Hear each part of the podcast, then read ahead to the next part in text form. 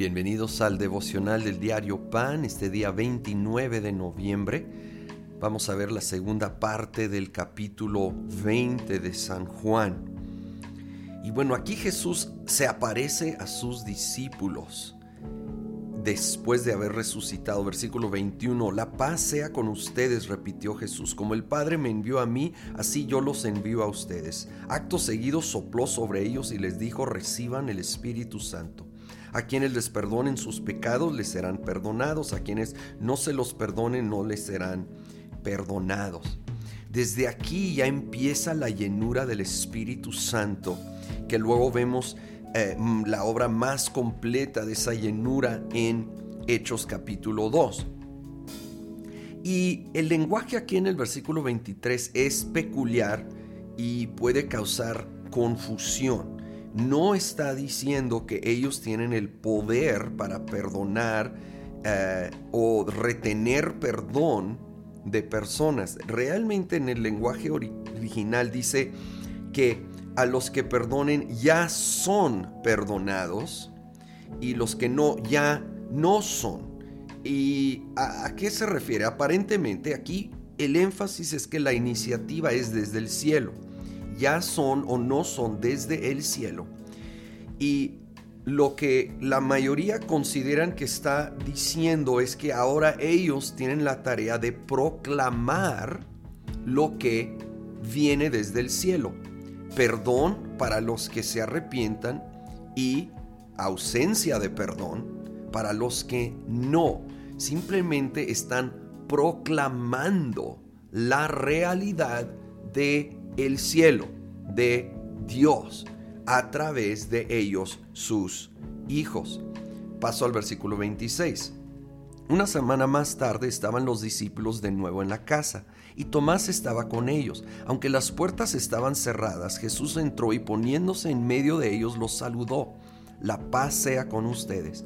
Luego le dijo a Tomás, Pon tu dedo aquí y mira mis manos. Acerca tu mano y métela en mi costado. No seas incrédulo, sino hombre de fe.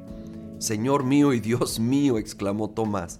Porque me has visto, has creído, le dijo Jesús. Dichosos los que no han visto y sin embargo creen. Obviamente esto fue después de que Tomás expresó que él no iba a creer que Jesús realmente había resucitado si no podía literal meter su dedo allí en las marcas, en sus manos, en su lado. Y entonces Jesús hace esta gran declaración. Dichosos los que no han visto y sin embargo creen.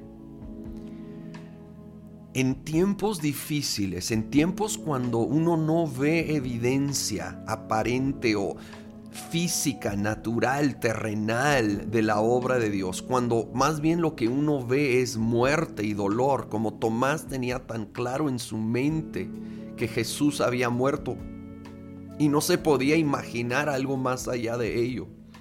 Necesitamos ser de esos dichosos que aún antes de ver con nuestros ojos, creemos en nuestro corazón, porque no vivimos por vista, sino por fe.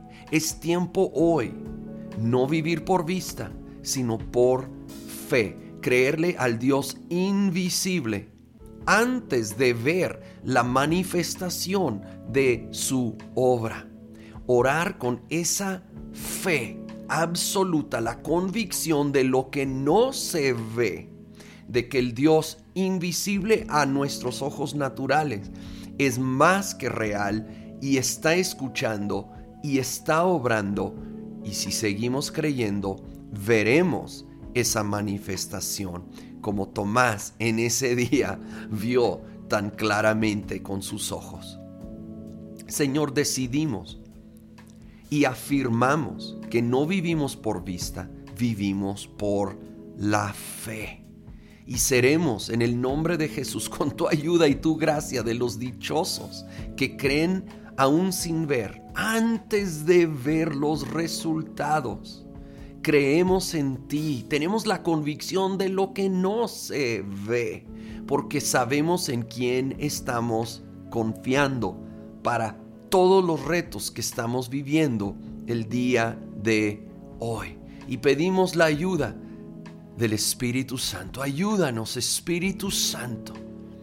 Oh, en nuestra debilidad, en nuestras luchas, para alinearnos con el cielo y proclamar la verdad de, que viene desde el cielo, que viene a través de la Biblia, tu palabra, en el nombre de Cristo Jesús. Amén.